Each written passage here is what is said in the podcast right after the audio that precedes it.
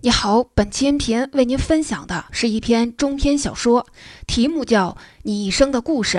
二零一七年上映的好莱坞硬科幻大片《降临》就是根据这个小说改编的。《你一生的故事》的作者特德·江是一位华裔作家，中文名叫江丰南，父母是台湾人，一九六七年出生在美国。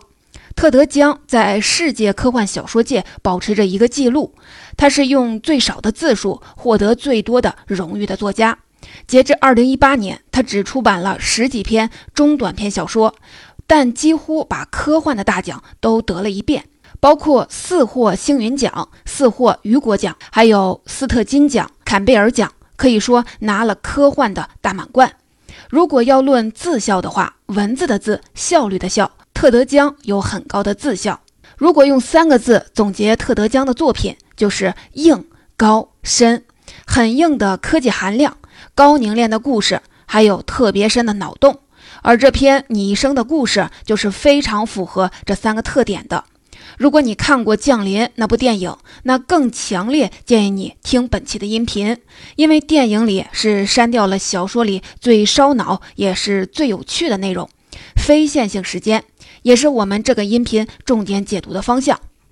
在讲故事之前，我们先来看一对概念：线性时间和非线性时间。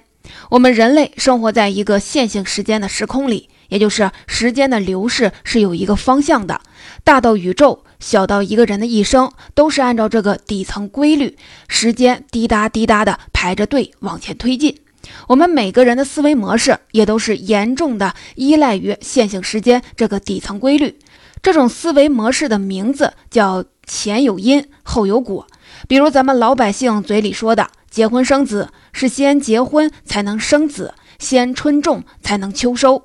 所以，这种前面有一个原因，后面有一个结果的这种因果律，是我们每个人最底层的思维模式。那非线性时间是什么呢？先给亮一个最简单的回答：小说的观点是，非线性时空是一个没有前后因果关系的世界，事件之间没有前后顺序，因为时间是非线性的，所有事件都是并列的关系。可能有人会认为，非线性时间讲的不就是那些穿越时空的故事吗？其实严格定义上是不对的。我们熟悉的几个所有超时空的故事，都还是线性时间，因为那些故事里的时间还是有前有后之分的。人物一旦掉入某个时空之后，还是顺着那个时空的时间长河的流动方向来度过人生的。换句话说，时空机器只不过是帮助这些人获得了在有前后之分的时间线里选点的能力，等于在时间线里可以拖进度条了。但时间走起来还是朝一个方向的，所以归根结底还是线性时间。那非线性时间的世界到底是什么样子的呢？其实这是一个人类几乎不能想象的世界。可以这么说，你只要在想象的过程里稍微动用一点你熟悉的东西，那就不是非线性时间了。因为我们所有的底层思维、逻辑、思考过程，全都是以线性时间为基础的。不过，这就是这篇小说的高妙的地方。作者通过三万字的故事，基本给我们描述出了一个我们几乎理解不了的生活在非线性时间的外星人。下面，我们就一起来进入小说的故事情节。第一部分，小说一开始就是一个双线索的叙事，也就是同时穿讲两个看上去一点关系没有的故事。第一条故事的线索是一个女主角不停地在回忆自己女儿的故事，有点像一个妈妈写的日记。而且这条线索的时间线是打乱的，一会儿是讲女儿三岁时候的生活小细节，什么被小朋友抢了玩具大哭；一会儿又直接跳到十三岁，讲一些少女青春期的故事。这是第一条线索，一条时间线混乱的、絮絮叨叨的一个女孩的成长史。而另外的一条线索讲了一件天大的事儿。就是外星人来地球了，整个小说就是每讲一段外星人的故事，就强行插进来一段女主角回忆女儿的故事，但找不到两个故事之间的任何联系。但是这里可以提前的剧透一下，造成这种情节上颠倒的不是特德·江文学手法，而是一种物理现象。这句话你可能听不懂，但没关系，在我们的音频最后会给您一个解释。下面我们就直接把女儿的故事略去了，主要讲外星人的故事。上世纪九十年代，一夜之间，地球上忽然出现了一百二十个外星装置，装置大概是三米高、七米长，悬浮在一米高的空中，有点像一个环形的屏幕。全世界各地都有，美国一共有九个。人类小心翼翼地凑过去，屏幕忽然亮了，显示器里出现了一只外星人。原来这个设备是一个双向的显示器，兼有摄像头和显示器的功能。屏幕里的外星人长得像一个大圆筒，在筒的一圈长了七条腿，人类就给这个外星人起名叫七只桶。地球上的一百二十个外星的屏幕里都出现了七只桶。这些七只桶都在比比划划，给人感觉有很强的交流欲。各国政府就派出了语言专家和物理专家，开始和七只桶对话。小说的女主角就是代表美国和七只桶对话的语言文学家。刚一见面的时候，人类和七只桶对对方的语言是一窍不通的。女主角这边使用了一系列人类经典的和陌生种族开展语言沟通的方法。大概就是这个样子的。女主角先指了一下自己的身体，然后说：“I'm human，我是人类。”一遍一遍地重复这个动作，结果效果呢很好。七只桶应该是看明白了，也用一只手指了一下自己，然后发出了一阵奇怪的声音。小说里说，就像一只湿透的狗在抖毛的那种声音。假设就是扑噜扑噜。人类就赶快把这个声音给录下来了，这是一个很好的反应，因为这就不同种族相互学习语言的第一个步骤，叫做确定语速。语速是一个语言学的名词，意思是语言里不可拆分的最小语义。比如说，吃就是一个语速，而吃饭是两个语速。吃是一层意思，饭是一个意思。有的语音不是一个音节，但它是一个语速。比如说，蜻蜓就是一个语速。蜻和蜓拆开来都没有意义。再比如，布宜诺斯艾利斯，它是一个语速，它的意思是唯一的，指的就是阿根廷的首都。想学习一种陌生的语言，要做的第一件事儿就是先锁定语速。女主角做的事儿，一边指我，一边说我是人类，就是试着给对方提供一个锁定语速的机会。所以，第一个工作就是要不厌其烦地做动作，找到语速和动作之间的对应关系。我们回到小说里，七只桶在看见人类的动作之后，做了同样的动作，发出了一些扑噜扑噜的音节，这是一个很好的反应。按照人类的思维模式，这个扑噜扑噜声对应的就是人类刚才那个动作的一个回应。那最大的可能，对方说的话就是我是气质桶，所以接下来就要重点分析对方说的那句扑噜扑噜是什么。但是人类分析了这句扑噜扑噜之后，发现有两个问题。首先，扑噜扑噜声是完全粘粘在一起的，像一根香肠忽然一提；但人类说话是像糖葫芦一样，一个字一个字的，所以导致人类完全没有办法从里面提炼语速，这是第一个问题。第二个问题是，人类发现无论七只桶说什么，都是扑噜扑噜这么一声，句子是没有长短之分的，哪怕人类这边说了再多的话，七只桶就是扑噜扑噜这么一声。结果，人类用科技手段分析了扑噜扑噜声之后，恍然大悟，原来这个扑噜扑噜声其实是一个很多层声音叠在一起之后的混合声。七只桶的说话习惯是把一百句话同时叠在一起，然后在两秒钟内一起播放，等于七只桶们的语言就像太阳光一样，其实里面是赤橙黄绿青蓝紫，但叠在一起，人耳是分辨不出来的。你让七只桶把一本《哈姆雷特》读一遍，它也是一声扑噜扑噜。如果信息量多，它就往厚度里叠，而不增加句子的长度。不过好在，起码弄懂了七只桶的语言规律是什么。人类就用电脑来拆分七只桶的语言，然后再对话。人类在把七只桶说过的话都拆分之后，发现果然有一个音节出现的最多。那估计这个音节就是我的意思。然后把这个结果让全世界的一百二十个小组分头的去验证，发现没错。如果把这个音节解释成我，每个句子的意思都说得通了，那就锁定了第一个语速我，然后再一步步的这么摸索，就慢慢的锁定了其他简单的语速，像你、我、他、吃饭、睡觉。但这个时候又遇到了另外一个困难，就是语序的问题。这个问题是这么遇到的：有一天，人类问了七只桶一个很重要的问题：“你们是来干嘛的？”七只桶的回答还是扑噜扑噜。拆开之后，发现是三个语速。七只桶观察人类，但这三个语速是叠在一起，没有前后顺序。所以这话是什么意思啊？人类还是搞不懂，到底是七只桶过来观察人类，还是过来让人类观察七只桶呢？这两个意思完全不一样，不知道是哪个。但你再问一遍，七只桶还是一样回答：扑噜扑噜。故事啊，讲到这儿，我们就要说到语言学里面语序话题了，也要涉及到线性时间了。我们人类的任何一种语言都必须在线性时间的基础上来表达语义。举个中国人都熟悉的例子：人、狗、咬这三个语速，通过调换它们在语言时间线上的位置，就能表达四种意思，可以是狗咬人、人咬狗、咬人狗、咬狗人。不光是中文，世界上任何一种语言都必须有基于时间线的固定的语序，当然规则可能不一样。大多数语言是主谓宾结构，也就是我吃饭这个语序。但比如说日语和韩语就是主宾谓。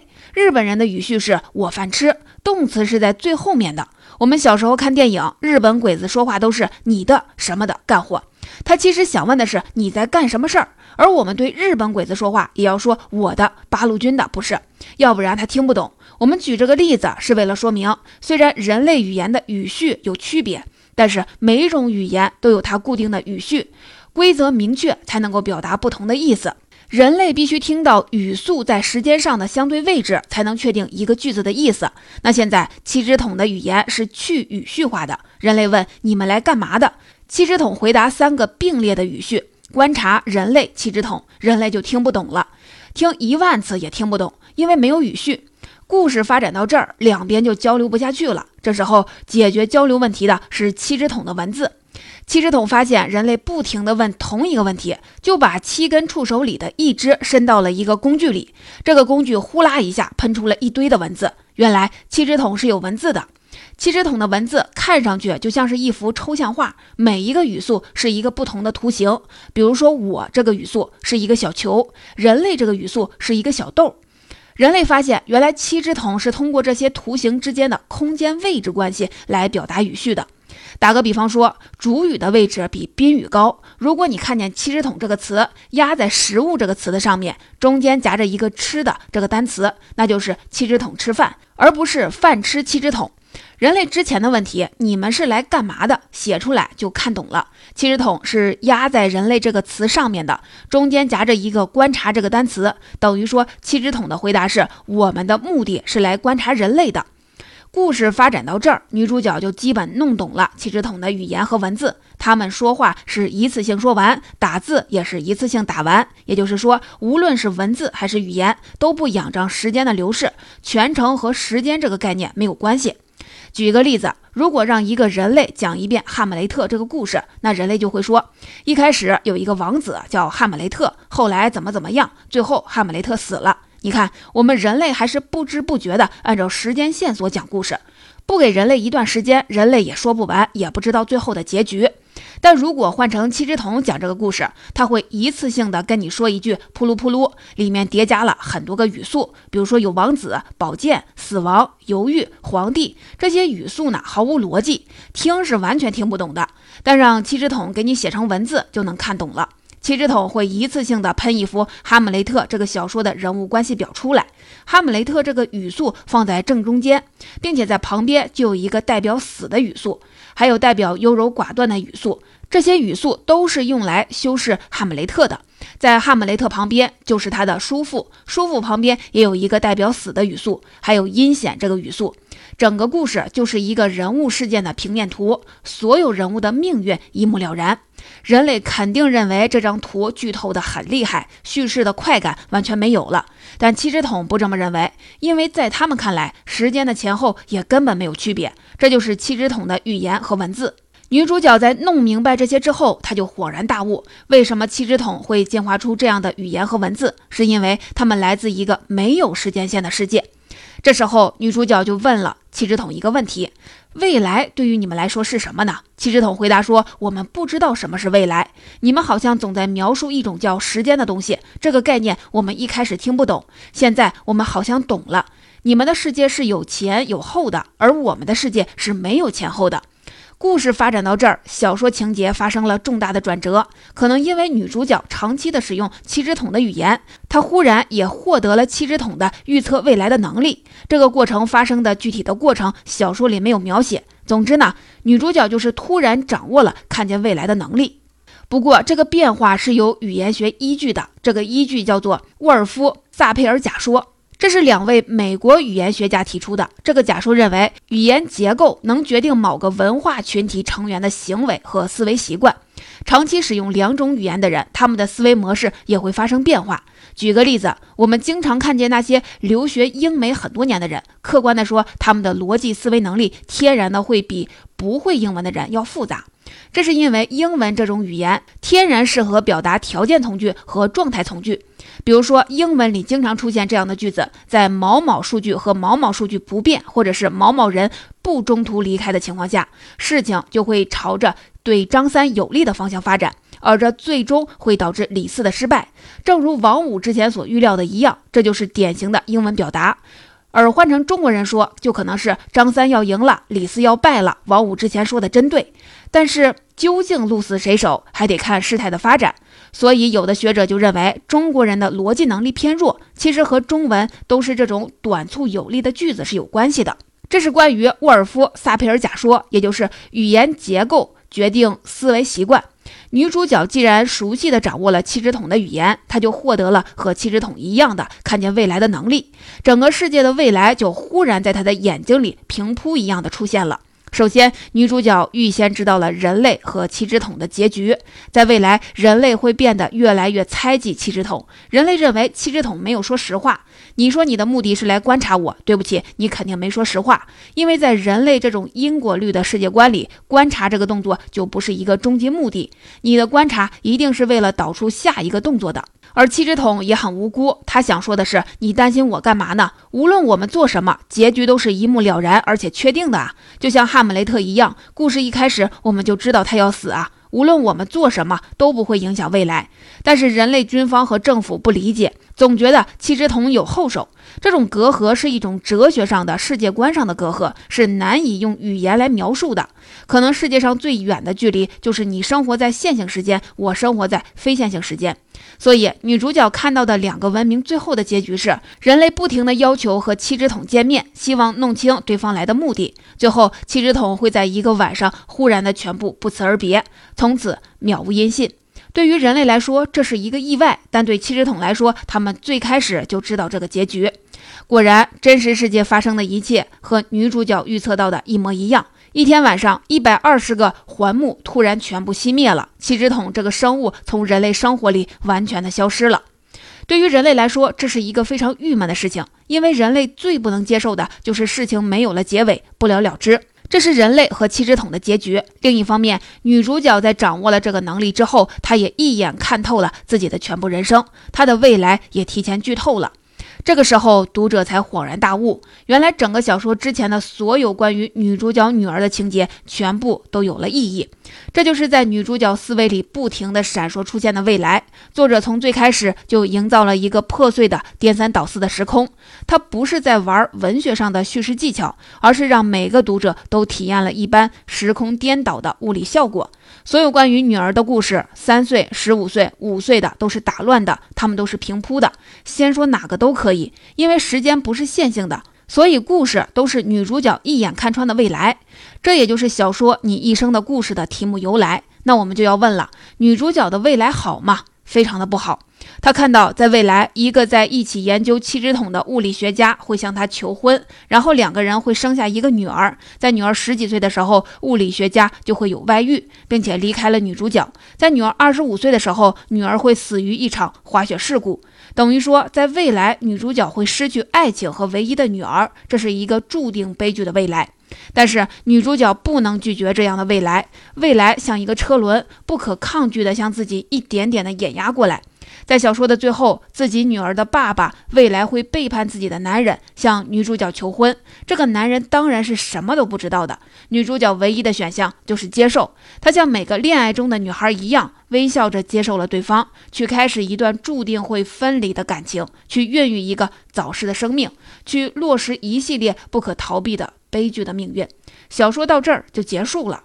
故事讲完了，我们看结局可以说是一个悲剧。表面上讲了一个外星人降临的故事，其实讲的是一个女主角看透人生、看透未来的故事。故事的结尾，作者可能在向我们传达了一种人生观，也就是无论人生旅途是喜还是悲，我们都要积极的面对，去拥抱生活。但这个结论稍微啊有点鸡汤，我们就不多往这个方面点评了。在音频的最后，我们还是来重点的说一下非线性时间这个话题。可能整个故事讲完，你也没明白这些七只桶到底过着什么日子，生活在非线性时空是一种什么体验。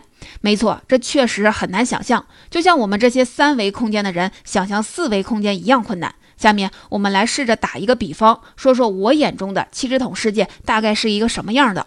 我们先来想象一个汉堡包，就像麦当劳的巨无霸那种汉堡包，有一百层，每一层就对应着我们人生的一年时间。生活在线性时间的人类的一生，就像从最高处的第一层开始往下吃汉堡包。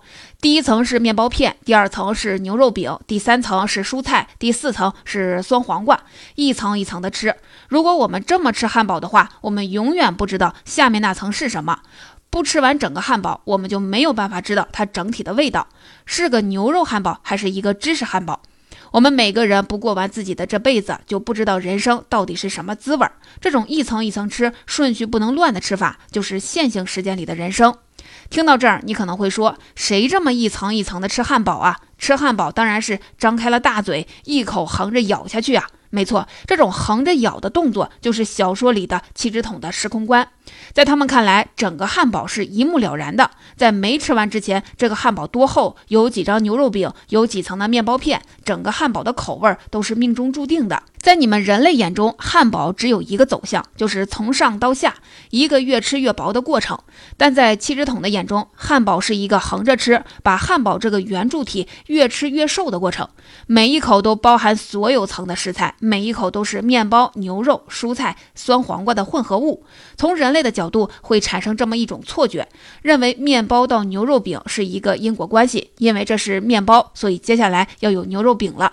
但从七只桶的角度看起来，一切都是注定的，面包和牛肉饼之间没有因果关系。我们这里是去因果化的，这就是小说里描写的七只桶的非线性时空观。那你听到这儿，可能就会产生一个疑问。难道这种横着吃汉堡的办法不也是有一条时间线吗？因为你毕竟不是一口吞了汉堡，人类是把汉堡越吃越薄，七只桶是把汉堡越吃越瘦，一个竖着吃，一个横着吃。没错，这就是小说真正开脑洞的地方。特德·江这篇小说的真的价值是给我们描绘了两种时间线相互垂直的生物的相遇的场景。我们可以想象，两个种族在时间概念上的差别，就相当于立体几何里两条相互垂直的坐标轴之间的差异。这两条坐标轴是九十度的垂直关系。人类站在自己的坐标系里看对方，当然觉得时间不是线性的。当我们在数学上给七只桶的时间线做了定义之后，我们对七只桶生活的想象就可以有根据的展开了。在音频的最后，我们来试着猜测一下七只桶的人生到底是什么样的。首先，七只桶的人生在人类看来可能只有几个月，就是七只桶来地球的那么长的时间。但是和他们的语言一样，他们讲究的不是人生的长度，而是宽度。他们过的是一个超级浓缩的人生。切纸筒一出生就是用很多个分身同时做很多的事情，相当于我们一边上幼儿园，一边高考，一边求职，一边生二胎，一边抱孙子，所有事情都同时的发生。